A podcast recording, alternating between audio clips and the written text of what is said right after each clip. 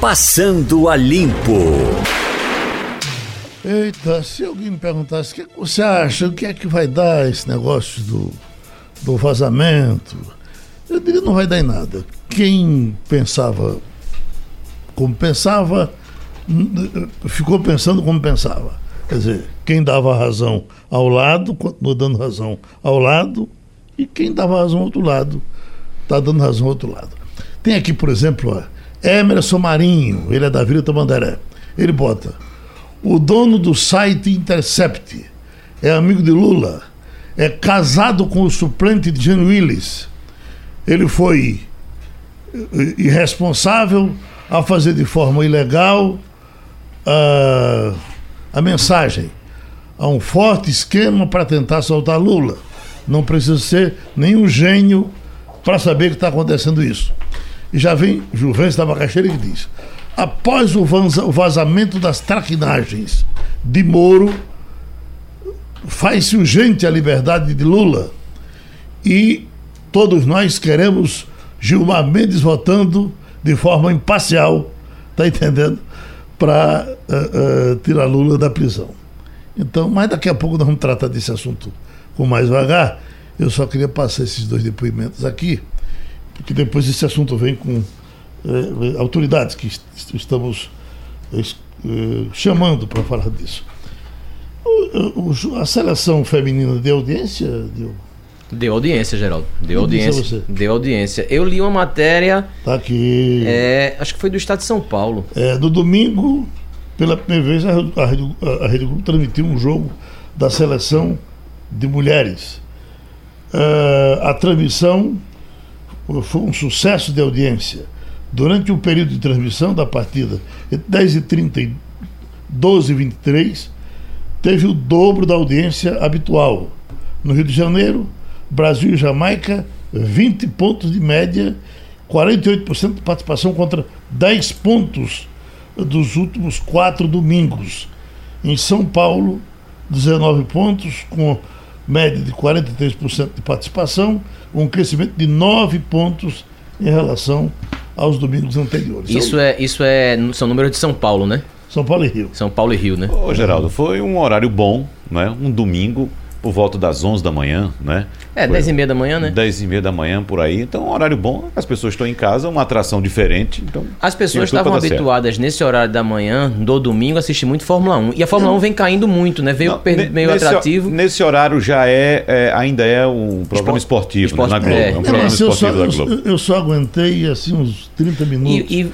Eu não aguentei ver o jogo todo. Hum. Porque eu não sei o que é que tem. Eu Talvez no fio vá me acostumando, os homens vão jogando menos, as mulheres vão jogando mais. A Globo, né? a Globo, Mas não me agrada o futebol é, feminino. É, é, a audiência realmente, porque foi a primeira vez que se passou na TV aberta, vai, vai transmitir todos não, a TV Globo aberta. A Globo aberta. Já passou nos outros. Não, na Band passava Mas muito. Esse, é, faz, é, e tanto é que. Tanto é que parecendo que nem tem campeonato Tanto é que o próprio é, é, Galvão Bueno foi quem narrou, né? Se colocou Sim. o o na principal narrador, não. houve toda uma, uma, uma estrutura um, para poder um, ser feita essa uma transmissão. com todos os requintes, com todo o cuidado que eles tiveram com a, com a, com a Copa oficial. Até porque, Geraldo, a transmissão masculina. não é da Globo.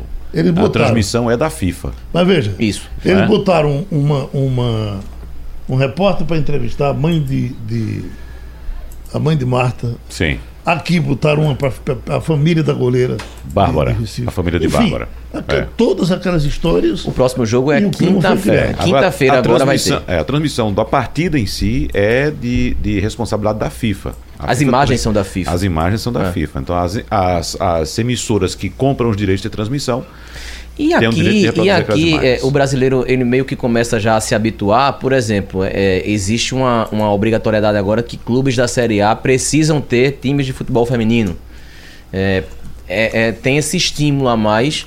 É, de vez para outro, toda vez quando um, um, clube entra em crise, por exemplo, a primeira coisa que se faz é tirar o futebol feminino. Ou então tirar os esportes amadores.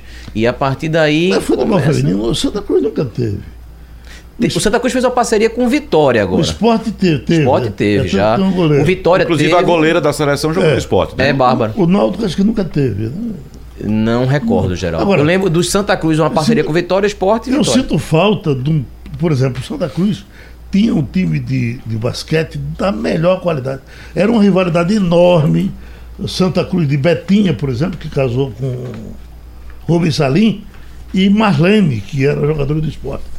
Do mesmo jeito que o Náutico tinha um futebol de salão campeoníssimo, de João de Deus, de Pereira, de, de Betoca, que era o goleiro. É, é, agora recente, mais puxando agora mais recente, o esporte foi campeão da Liga de Basquete Feminino.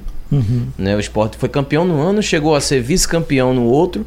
É, é a, a, o, o, grande problema é que não existe uma continuidade. Você faz um, um projeto desse você ou ganha ou não ganha alguma coisa e depois Toda você abandona. Da futebol. O é, esporte é, depois você abandona. É. Ninguém leva a sério. É. O esporte foi vice-campeão agora de hockey. Hockey sobre patins. Sobre patins. Quer dizer, por exemplo, o, clube português tinha hockey sobre patins. Tinha, que também já foi campeão brasileiro diversas vezes. É? Sempre ficava entre esporte, português e sertãozinho uhum. do, de São agora, Paulo. o futebol de salão, que tem até um certo encanto, parece que o esporte não tem mais, o Santa Cruz Acho que o Santa Cruz estava muito forte. É, se eu não me engano. Votorantim andou fazendo um time é, bom mas faz aí, muito tempo, né? Tempo dedinho. É, faz muito tempo. Faz muito tempo. Futsal, eu, a última vez que eu vi um time de futsal foi realmente Esporte Santa Cruz. Mas de lá para cá, confesso que não, não vi mais. Essa semana, no fim de semana, fizeram uma homenagem àquele jogadorzaço do futebol o melhor da, da, história do futebol de salão do Brasil. Falcão? Falcão. Falcão. Menino, era cada jogada que o rapaz. Nós tivemos, Falcão é o melhor, reconhecido, mais habilidoso. Mas tivemos um pernambucano que era Manuel Tobias. Que jogava também, era, era, era titular, titular assim, absoluto da seleção brasileira de futsal. Eu estou aqui com uma pesquisa de credibilidade de veículos de comunicação, deu TV Globo, a emissora de televisão de maior reputação no Brasil.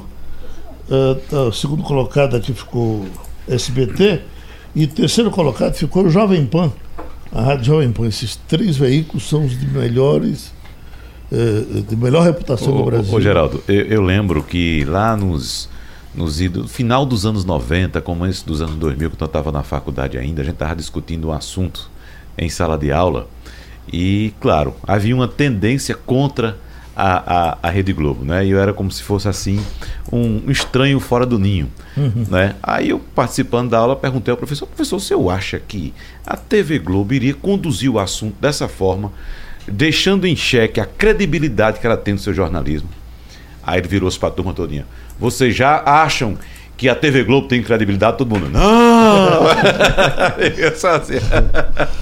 Ele sabia para quem estava fazendo o discurso dele. Eras né? um estranho. É, era um estranho no ninho. Uhum. Uhum. Romualdo de Souza em Brasília. Olhe, ao contrário do que diz o Diogo, pelo menos aqui em casa, Fórmula 1 tem espaço para superar qualquer Netflix, qualquer programa de rádio. Aqui é primeiro lugar de audiência, incluindo quando a TV aberta não transmite. Portanto, Fórmula 1 aqui continua a audiência em alta. É evidente que a Fórmula 1 perdeu um certo encanto, até porque não tem mais é, corredores brasileiros, não tem mais pilotos brasileiros nessa disputa toda mas é um esporte que ainda tem lá o seu charme. Também perdeu um certo encantamento depois que tiraram aquelas moças bonitas do paddock. É aquela velha história, né? O povo feio fica fazendo campanha contra a mulher bonita, Geraldo. Agora, uh, essa greve que estão marcando aí, greve geral, força total, uh, aqui o pessoal do metrô já disse que vai parar. Então, marcada para sexta-feira. Já é na sexta, porque tem a quinta, que é feriado, né? E o cara já emenda, faz um feriadão. É, é São Santo Antônio, né? É, é não, é Corpus Christi. Corpus Christi. Não, Corp... não mas Corpus não, Christi é dia 20, Christi é na semana, semana que vem. vem. É, Essa 13 agora não é feriado, não. Corpus Christi é dia ah, não, 20. A, a tre... ah, é, o dia... e, e, e, a paralisação é agora. 13 na... é dia de Santo Antônio. É dia de Santo Antônio.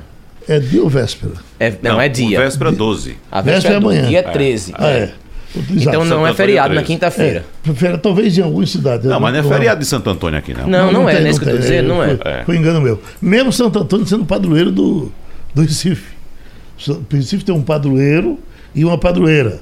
Santo Antônio é o padroeiro, mas precisa dar uma, uma levantada nele né? é. para fazer feriado. Eu não estou ouvindo uh, por onde ando as pessoas interessadas nessa greve geral. Eu acho que ela vai ser mais ou menos como tem sido essas greves gerais aqui. Você até citou que o metrô vai parar. E o metrô precisa de greve para parar? Veja, oficialmente sim. O, o metrô está parado faz 27 dias, só funciona nas horas de pico. Aqui em Brasília, o Sindicato dos Rodoviários convocou a categoria para cruzar os braços na próxima sexta-feira, o que, consequentemente, já provoca uma reação muito forte, porque boa parte dos trabalhadores eh, vai ao trabalho de ônibus ou de metrô. Não tendo metrô nem ônibus, então, consequentemente, Geraldo, esse movimento vai vai estar fortalecido e o movimento eh, ganhou apoio, para vocês terem uma ideia, até do Sindicato dos Jornalistas do Distrito Federal. Portanto, o negócio está feio.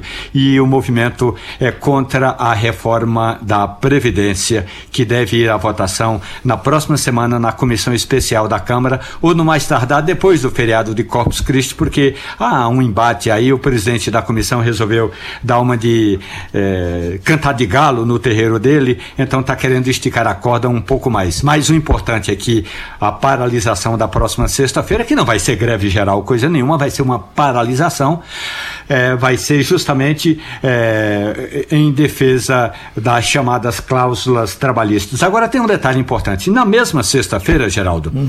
o presidente da República, Jair Bolsonaro, convocou, convidou alguns jornalistas para tomar café da manhã com ele.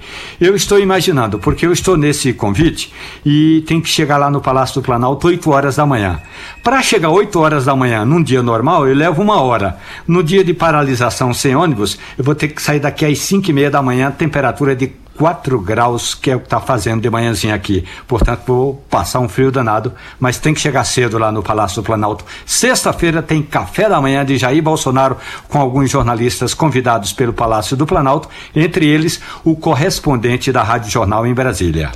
Ô, ô Geraldo, você estava falando aí, citando algumas, algumas é, mensagens dos ouvintes pelo painel interativo no começo, e um deles pe pedindo a liberdade imediata de Lula ah, né, em relação. É bom lembrar que a segunda turma do Supremo Supremo Tribunal Federal vai julgar hoje um pedido hoje. de liberdade de Lula. Eu pedi para você dar... Agora é bom que se diga eu que não falar agora porque já temos Não, aqui... mas é, é, só uma coisinha, só uma coisinha uhum. rápida. É bom que se diga que esse pedido que vai ser julgado hoje não tem nada a ver com o que está acontecendo agora. Esse pedido já vem já tramitando na segunda, inclusive. Gilmar Mendes tinha sentado em, em cima, abril, né? Gilmar Mendes pediu vista desse pedido, então já faz tempo que está rolando. Então não tem nada a ver. Pode ser que mas, haja Romualdo, algum fato que interfira, não sei, a gente vai avaliar isso depois. Não. Isso. Romualdo, falar em Gilmar Mendes, você vê ah. a lapada que que Cajuru. Cajuru deu Quer dizer, é, é, é um senador da República, né? teve mais de um milhão de votos e, por menos que a gente queira é, é, é aceitá-lo como responsável, ele está falando de um ministro do Supremo Tribunal Federal. E isso não tem consequência? Tem. Tem, porque o Conselho de Ética do Senado, se existisse, quer dizer, existir, existe, mas se fosse provocado, poderia levar o ministro, o, o, o senador líder do PSB, o mesmo partido do prefeito e do governador de Pernambuco, para dar explicações, até porque isso são palavras que, conforme o presidente da sessão, podem ser retiradas das chamadas notas taquigráficas, que é a ata que registra os depoimentos eh, dos senadores quando o depoimento é dado em plenário. Se o depoimento é dado numa rede social, aí a responsabilidade criminal é do cidadão Jorge Cajuru. Geraldo, as palavras são tão fortes que não dá para repetir aqui às 9 horas e 16 minutos, porque tem muita criança e adolescente nos escutando realmente é, é de um nível é, muito baixo. Os discursos de Jorge Cajuru não são edificantes, não, são desse nível para pior. Mas ele disse, por exemplo, que Jair, é, que Gilmar Mendes gosta de dinheiro e que é pior do que as primas da estrada, se referindo às moças que ficam esperando uma carona dos caminhoneiros, Geraldo. Se ele consegue provar 10% daquilo, né? Mas o dizer por dizer, o problema é provar, né? Não é, é Gilmar Mendes também tem que apelar. Não, não é só ele que imagina. Se é que se tem a ficha limpa, né? É, não, é, não é só ele que imagina que Gilmar Mendes tem problemas. Outras pessoas também imaginam. Mas ninguém corre o risco de dizer porque você não tem papel para documentado para dizer isso depois. É, e até porque não estou dizendo que Gilmar Mendes recebeu propina. Uhum. Eu estou dizendo que quem recebe propina, aliás, tem muita gente presa aí no esquema da Lava Jato, não, não assinou o recibo, não. Ao contrário, recebeu propina por meio de um caixa 2 bem estruturado nas construtoras, entre elas a Aldebrecht. E quem recebe propina não assina o documento, né? De jeito nenhum. Vamos, Nem declara o imposto de renda. São João do Recife, o secretário Diego Rocha está na linha para dizer que vai ser animado. Vai ser, secretário? Vai ser sim, Geraldo. Bom dia, ouvintes da jornal, bom dia, ouvintes aí de todo mundo que está assistindo pela, pelo estado todo. A Prefeitura do Recife preparou uma programação com 37 arraiais. Então, tem arraial aí na cidade toda. São João do Recife, que realmente tem uma programação muito extensa, com os nossos principais artistas do ciclo junino aí, que vão se apresentar. Uhum. Escute, eh, eh, vamos ter eh, Marco Zero, presidente? Bom, o nosso Marco Zero de São João, na verdade, é o sítio Trindade, né? Sim. Então lá tem uma programação que a gente monta com palhação de quadrilhas, onde acontece o concurso de quadrilhas que há 35 anos ocorre lá, com arquibancada, o público participa muito, né? as comunidades se envolvem em relação a isso. Serão 35 quadrilhas que vão se apresentar, já começando agora do sábado, dia 15, e até dia 30 tem concurso de quadrilha dentro do sítio. Além disso, tem um, a sala de reboco, como a gente chama, para o autêntico forró pé de serra, e o palco principal, com as atrações, né, que a gente pode citar aqui, por exemplo, Nando Cordel, Silvério Pessoa, José Sá, Novinho da Paraíba, Genival Lacerda, Lira Itamaracá, Petrúcia Amorim, Santana. Né, nossos principais artistas do São João vão se apresentando no sítio aí também. Fora o sítio, o Pátio São Pedro, né, 23 e 24 no São João, e também 27, 28, 29 e 30 o Pátio São Pedro vai estar funcionando aí a pleno vapor. É a nossa conversa com o presidente da Fundação de Cultura Estado do Recife, Diego Rocha, Diogo Benezes. Presidente, bom dia. É, o sítio Trindade, como o senhor falou, sempre foi o principal polo aqui do São João do Recife.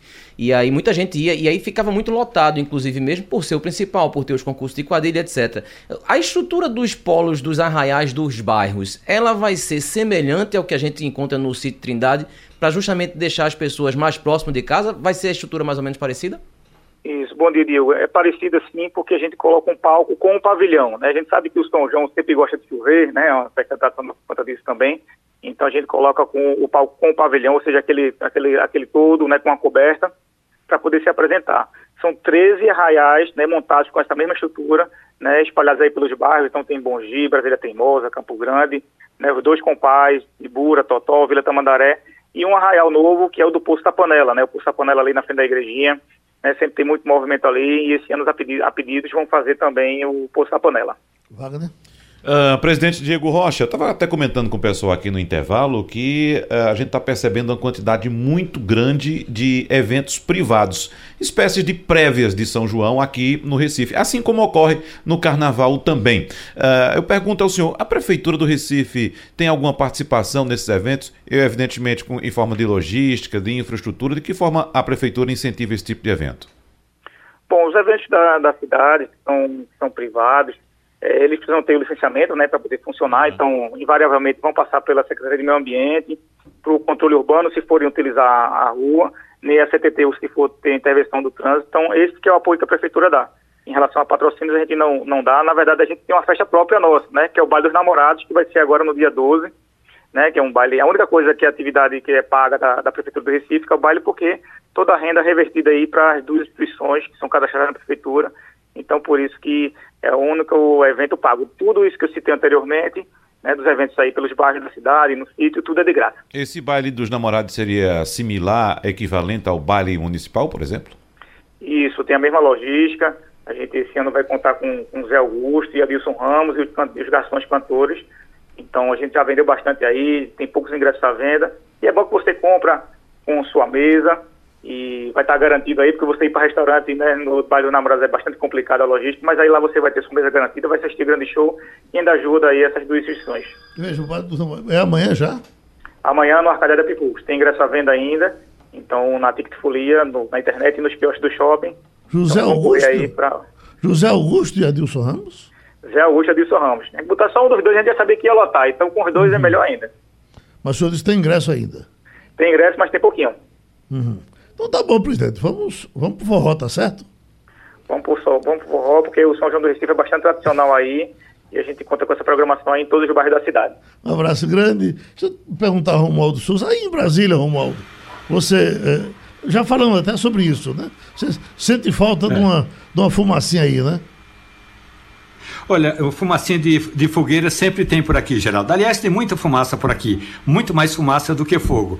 Aliás, semana, no mês no ano passado, aqui na minha rua, mora um rapaz que é do Recife e ele resolveu criar o forró da nação pernambucana. E aí eu até ajudei a fazer a festinha, cortei as bandeirinhas, estiquei os cordões, fizemos a fogueira. No meio da festa, assim, uma hora da festa, tava rolando Luiz Gonzaga, Santana, eu tinha levado um disco do Santana, Dominguinhos. Aí chega uma turma dos amigos da mulher do meu amigo. E aí eles trouxeram um pendrive com músicas é, desse forró mais estilizado. E aí eu não tenho mais idade para esse tipo de coisa. Peguei minha matula e vim embora para casa.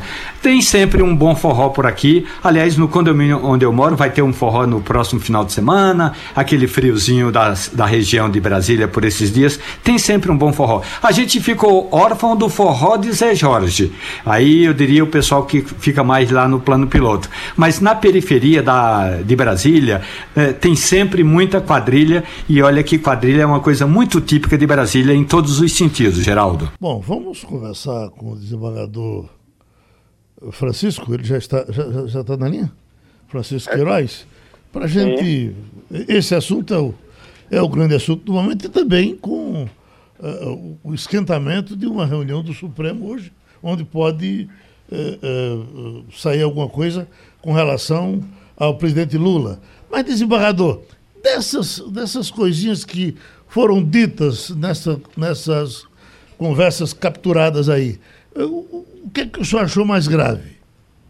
O que eu achei mais grave é o fato de o juiz de um processo que o juiz tem que ser equidistante das partes, nem está próximo do advogado de defesa, nem está parte do Ministério Público.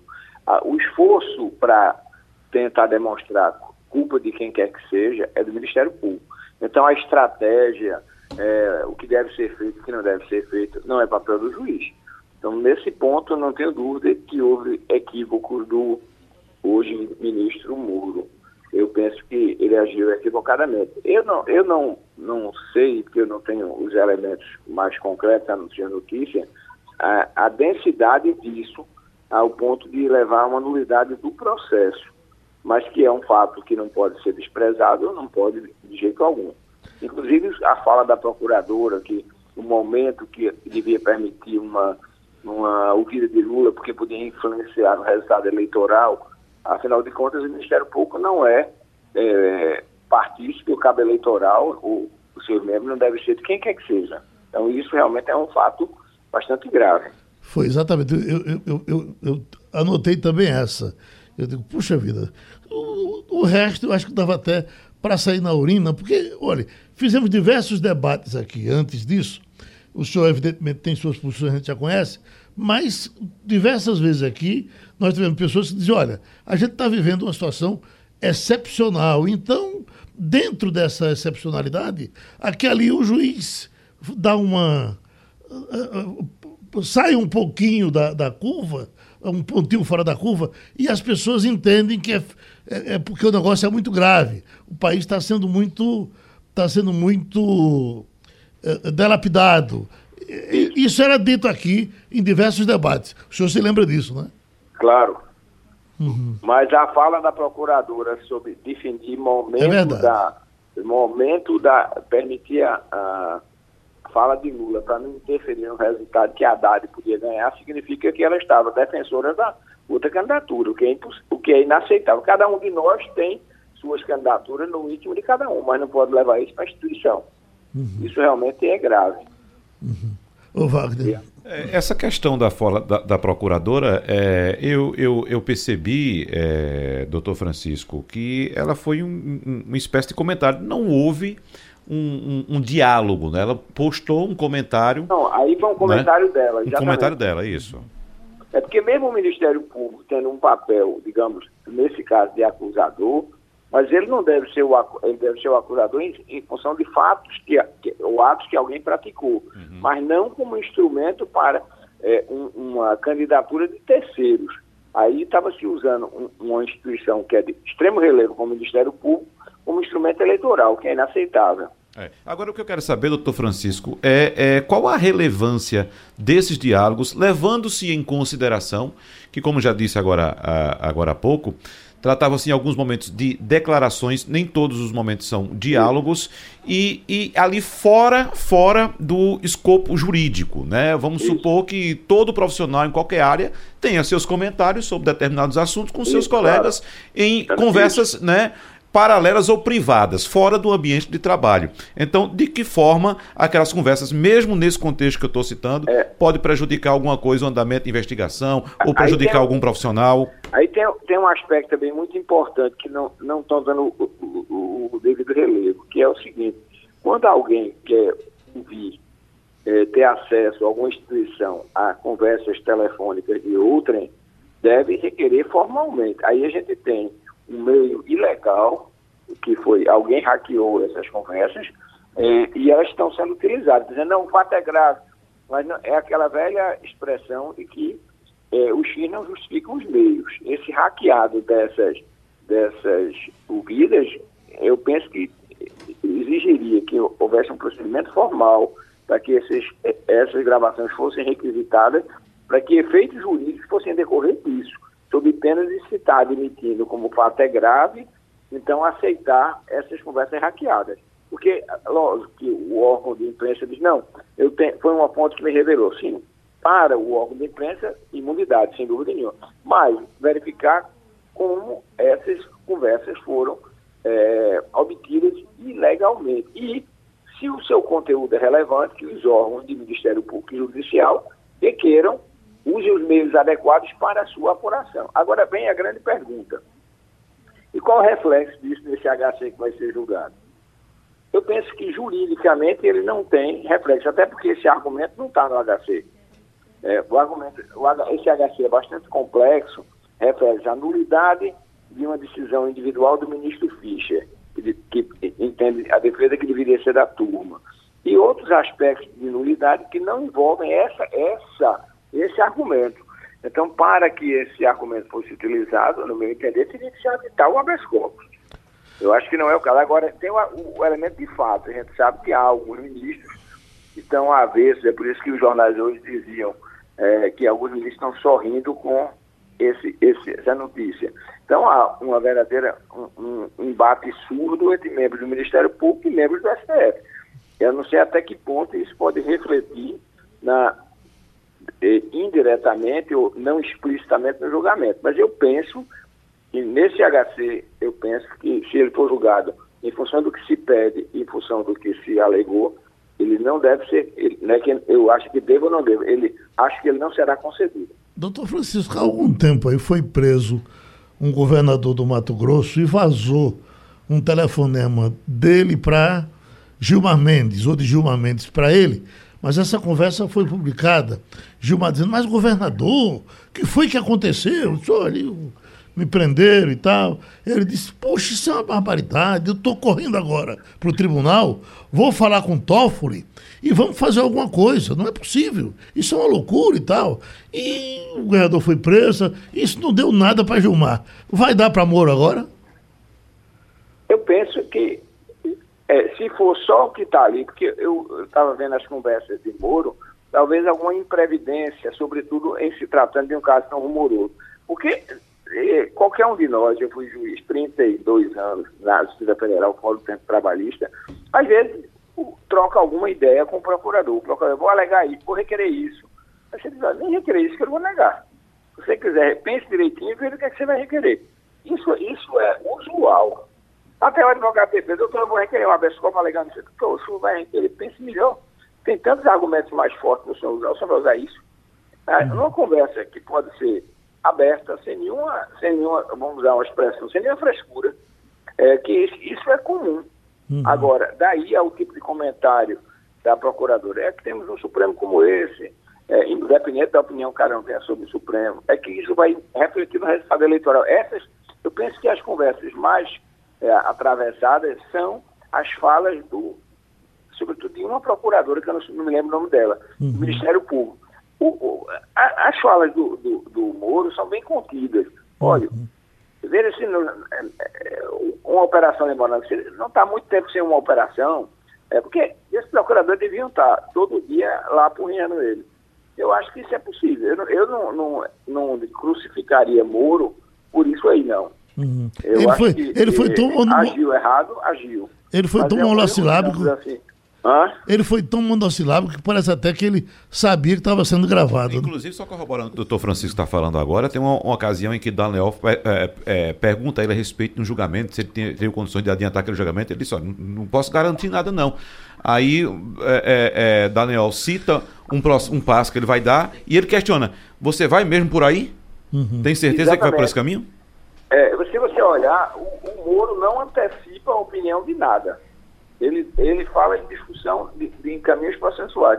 Eu, eu não vejo é, é, nisso um fato que seja para crucificá-lo. Eu sei que ele está num caminho difícil, porque eu acho que o caminho dele é até a hipotética vaga do Supremo será de muita batida para que ele não vá. Uhum. Entendeu? Então, ele tendo a inimizade do Supremo, a, Senado contra ele, ele não vai para canto nenhum.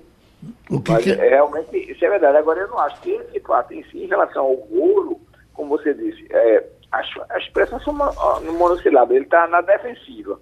Eu uhum. não vejo que ele tivesse orientando formalmente nada. Uhum. Agora, Romualdo de Souza, Brasília. Doutor Francisco, muito bom dia para o senhor. Bom dia. É, o nome, só para dar nome aos bois, no, no caso da procuradora que Raquel. conversa naquela conversa privada, é Laura Tesler. Laura Agora, tem um detalhe que é o seguinte: é, não, não é não, nenhuma novidade que procuradores e até advogados vão ao Supremo Tribunal Federal, vamos pegar só o Supremo, que é um tribunal onde eu frequento, claro. e conversam com os ministros abertamente. Aliás, ontem eu estava conversando com um importante criminalista, e quando eu digo importante, é pela banca que ele tem, tá? E quanto ele cobra. E o Cacai estava dizendo: ah, isso é um absurdo. Só que o Cacai, o mês passado, o advogado Carlos Roberto de Almeida Castro, foi flagrado numa fotografia dentro do Supremo Tribunal Federal de Bermuda, e é claro que ele não tinha ido à banca de revista que tem lá no STF comprar o Jornal do Dia. É claro que não claro. foi. Portanto, essas conversas, doutor Francisco, elas acontecem. O que eu queria ouvir do senhor é, e do ponto de vista da investigação que a Polícia Federal está fazendo, em torno da pirateagem, da, eh, da, do hacker que invadiu eh, os celulares de um juiz e de procuradores da Lava Jato. Isso também é grave. Muito grave, muito grave. É, veja, hoje as pessoas têm o máximo de cautela em dizer qualquer coisa no telefone, porque ninguém sabe é, o que está sendo gravado. E hoje usa-se uma técnica simples. Você ouve o que eu falo, depois você formaliza de outra maneira para justificar, é, digamos assim, pra, vamos usar a expressão que usa em lavagem, para lavar a informação. Isso, é isso usa-se, é indevido, mas se usa. É, até tem uma questão, um filme que está passando aí pela Netflix sobre a Lava Jato, onde tem uma situação parecida com essa. Alguém colhe as informações, agora vamos formalizar para poder usar essa informação. Do, dois caminhos errados. O, o, o fazer e encobrir. Eu acho que é, é, o direito tem limitações, mas são limitações que decorrem da necessidade de proteção das pessoas, inclusive da, da, da privacidade das pessoas. É, é, daqui a pouco a gente não fala mais nada no telefone. O telefone vai servir, alguém já disse, eu não me lembro quem, uma figura importante, que telefone, acho que foi a tribuna é Tancredo Neves, telefone é só para marcar encontro. Uhum. Porque isso, infelizmente, é isso que acontece. Hoje nós temos um mecanismo de de gravação ambiental, onde o indivíduo vem com um equipamento do tamanho de, um, de um, um, laptop, instala na porta da minha casa e liga é, e fica ouvindo todos os, os, telefones e todos os celulares que estão no raio de 100 metros. Isso é facílimo de, de acontecer. Então, então, hackear telefone é muito fácil. É muito fácil.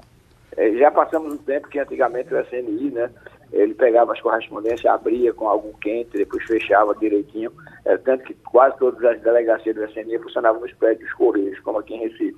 Mas hoje não é mais assim, os meios eletrônicos são muito grandes, então essas conversas, é, eu penso que está se dando a ela uma questão midiática muito forte, como uma tentativa de desmoralizar o Moro e, e de ver alguns abusos. Abusos devem ter acontecido num processo tão rumoroso. Eu não sou, eu fui eleitor do Lula, da Dilma, advogado de Dilma, mas neste caso eu não vejo, é, é, digamos assim, um, uma atitude do fim do mundo dessas conversas é, que estão hipertrofiadas como um argumento a mais para o HC no Supremo, sem dúvida nenhuma. O doutor Francisco, a, a manchete de hoje é segunda turma do Supremo deve julgar pedido de liberdade de Lula hoje, terça-feira.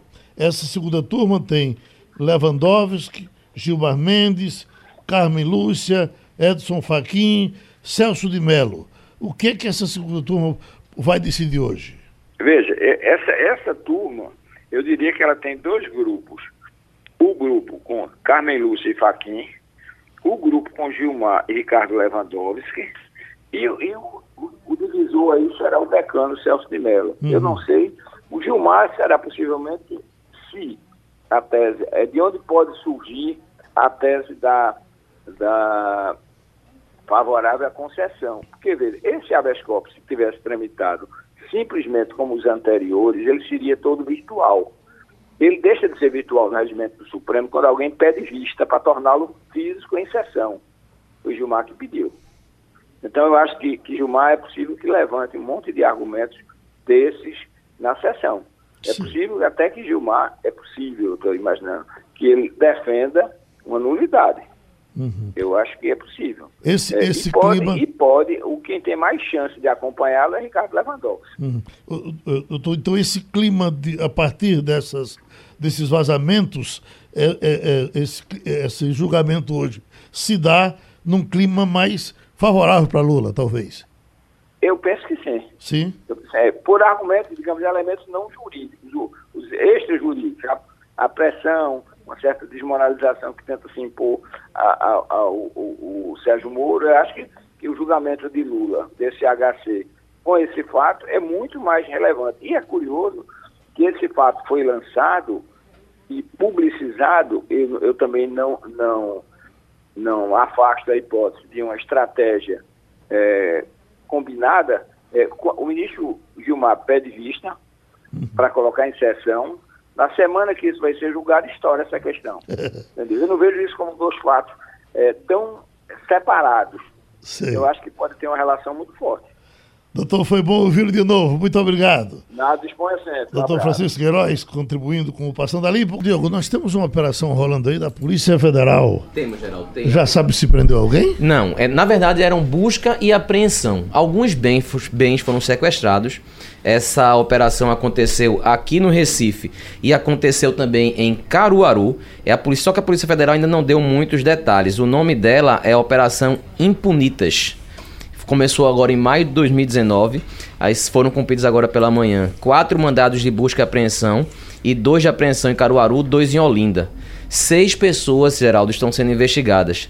A operação, na verdade, investiga gestão fraudulenta na instituição financeira, e eles botam aqui que é o Banco do Nordeste, por meio de concessão de empréstimos fraudulentos na aprovação de crédito para empresas sem capacidade. E aí foram pedidos os sequestros de bens e retenção dos passaportes dessas seis pessoas envolvidas.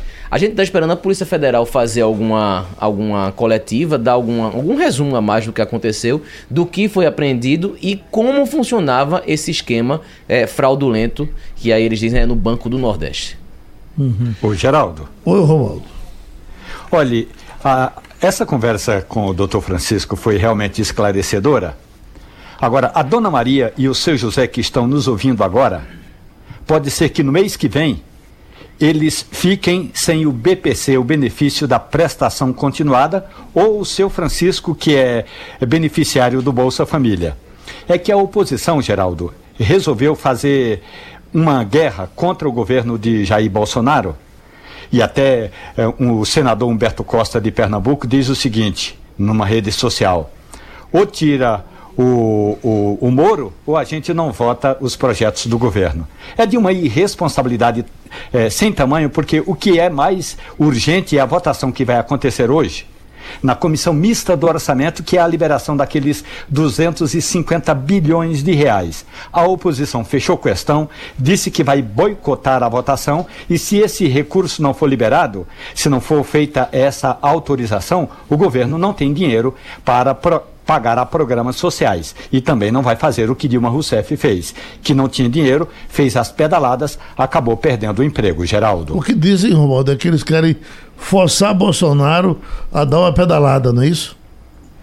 Ou forçar a dar uma pedalada ou reconhecer que o então juiz e hoje ministro da Justiça Sérgio Moro tem culpa no cartório nessas gravações reveladas pelo site britânico. A questão é que eu falei hoje de manhã, antes de entrar no ar aqui no Passando a Limpo, com o presidente da comissão mista do orçamento. E o presidente me disse o seguinte: a, a gente vai fazer uma, um contato com cada um dos parlamentares da comissão do orçamento, justamente para para votar esse crédito, a liberação desse crédito, porque nós entendemos que quem vai ser beneficiado é o país e o, nós não podemos ser responsabilizados por esse embate entre oposição e situação. E aí o Marcelo Castro, que é o presidente da comissão, senador do MDB do Piauí, me, me resumiu o seguinte. O importante é liberar os recursos. E aí o governo faz o pagamento dos benefícios dos programas sociais, do Bolsa Família, é, da agricultura familiar e do Plano Safra. Porque o Plano Safra deve ser anunciado no mês que vem e se não tiver dinheiro, não vai ter Plano Safra. Hum. Todo Olha, mundo... Estão me dizendo aqui que esse site seria do namorado de Jean Willis. Não, não, não faz sentido essa essa informação? Não, o, o, jornalista responsável pelo site aqui no Brasil é casado com o deputado Davi que, é o, que era suplente de Jean Willis. Quando Jean Willis resolveu abandonar a política no Brasil e fazer a política pelas redes sociais no exterior, aí o suplente dele, o Davi, assumiu o mandato de deputado federal. Então o Davi é casado com o responsável pelo site aqui no Brasil. O Intercept, Geraldo, é, diz que vai fazer essas, essas. vai divulgar aos poucos o que está acontecendo, é, o, que, o que ele tem e o que ele diz ter, e diz que não, ter, não tem pressa em relação a isso. E aí corrobora muito com o que Romualdo estava falando. Tudo que a gente tem até agora até agora, e pelo que nós ouvimos, tanto aqui na Rádio Jornal como também no Jornal do Comércio, existe uma crise muito mais política, que ela já existia antes, ela foi um pouco agravada agora, do que uma crise jurídica. Se o negócio pelo desse, que falam, se o negócio não tem desse, nada jurídico que possa derrubar. O negócio desse que rolou uh, uh, mais de anos, só tiver essa conversinha aí, é muito pouco, a não ser que depois eles apareçam com é mais coisas. Né? E é o que o Intercept diz, que tem mais coisa. A gente precisa esperar. Pelo que tem hoje, e aí, quem a gente ouviu ontem aqui na Rádio Jornal, quem a gente ouviu hoje, doutor Francisco, quem a gente escutou no Jornal do Comércio para fazer as matérias que saíram hoje, o jurídico é muito pequeno, pelo que se tem, para anular, por exemplo, uma operação do Olha. tamanho da Lava Jato e para poder ter uma crise jurídica para outro, outro determinado tipo é, de pelo coisa, que se diz, etc. Do que vem por aí, o que foi é, é, é informado até pelo próprio site foi muito pouco. É, há informação também de que o site vai trazer um diálogo apontando que Moro confirma que recebeu um convite para ser ministro. Ora, e ele tomou o ministério para ele, foi? Ele teve que ser convidado. Não é? Alguém deve ter convidado. Pois é. Olha, tem um áudio dizendo que é, é, ele dizendo que foi convidado para ser ministro. Mas é claro, ele não seria e, convidado, e, não. E, e, pelo que foi, lógico, tudo que a gente está falando é pelo que foi divulgado. É. É, o próprio Sérgio Moro, em entrevista, explicando o que aconteceu, ele estava muito tranquilo. E, realmente, como o doutor Francisco falou aqui, foi muito monossilábico, pelo que a gente viu. É, pelo que tem lá, não tem nada que possa anular uma questão de uma Operação Lava Jato, como foi. É, me parece muito mais, e todos eles corroboram, que é uma questão muito mais política do que jurídica. Pegaram aquela pontazinha, se vamos pegar isso aqui agora, para poder é, desqualificar tudo. E se, se anular tudo que foi feito aí, esses 13 bilhões vão ser devolvidos para quem? Para a Mega Sena? É, e teve muito dinheiro que já voltou para o cofre público. Já né? voltou. Que já voltou para o cofre Eu não sei precisar agora quanto, mas é. teve muito. E aí, é, a, a, a, procuradora, naquela fala mesmo, da procuradora, ela, ela meio que é, fala sozinha, não tem um hum. diálogo. Pelo Exa que foi divulgado, é. ela fala e ninguém corrobora é o que ela está dizendo. Dela. É dela. É uhum. dela. Exatamente. E outra coisa. E é bom lembrar que o Conselho Nacional da, do Ministério Público vai investigar o procurador Deltan Dallagnol. E só para dar nome aos bois e pseudônimo a quem interessa a possa, O editor do site chama-se Glenn Greenwald. Ele é um, um, britânico casado com o deputado Davi Miranda, que é do PSOL do Rio de Janeiro. O que não desmerece nem enaltece coisa nenhuma na reportagem. É apenas para dar nome aos bois. Cada um casa com quem mais lhe interessar. A única questão é a, a o, e o importante é dizer que a Polícia Federal também investiga ah, o vazamento, como foi feito esse vazamento, como se deu a extração dessas informações. E para concluir, a, a, a Ordem dos Advogados do Brasil, em geral, sempre muito atenta para o combate à violação dos direitos humanos, dessa vez pisou na bola querendo, dizendo que o, juiz, que o ministro Sérgio Moro deve ser afastado do cargo. Isso não é papel da OAB, não é papel de advogado, coisa nenhuma. E até agora também não houve nenhum comprometimento uh, em relação a provas, do que foi divulgado e o que foi uh, levantado de provas. Não houve também, uh, pelo que foi divulgado, indução de alguma coisa eu acho que nada que comprometa seriamente a operação. É, é, é, o presidente é, Jair Bolsonaro deve se reunir hoje, não é isso, Romualdo? Com, com o Sérgio Moro. Ele está voltando hoje de Manaus e eles conversam? Exatamente. Há essa expectativa, embora eh, abrindo agora a agenda e conversando ontem com o porta-voz, não está na agenda do presidente, mas ele conversaria hoje antes de viajar a São Paulo, Jair Bolsonaro, que vai mais tarde receber um prêmio lá na Federação das Indústrias em São Paulo. Então, antes dessa viagem a São Paulo, Bolsonaro vai conversar ainda com Sérgio Moro. Mas é bom lembrar, e aí é uma informação, a Secretaria de Imprensa do Palácio do Planalto divulgou uma nota ontem à noite, uma nota curtíssima, aliás, muito curtíssima, diz o seguinte, abre aspas, nós confiamos irrestritamente no ministro Sérgio Moro, fecha aspas, palavras do presidente Jair Messias Bolsonaro. E terminou Passando a Limpo. Passando a Limpo.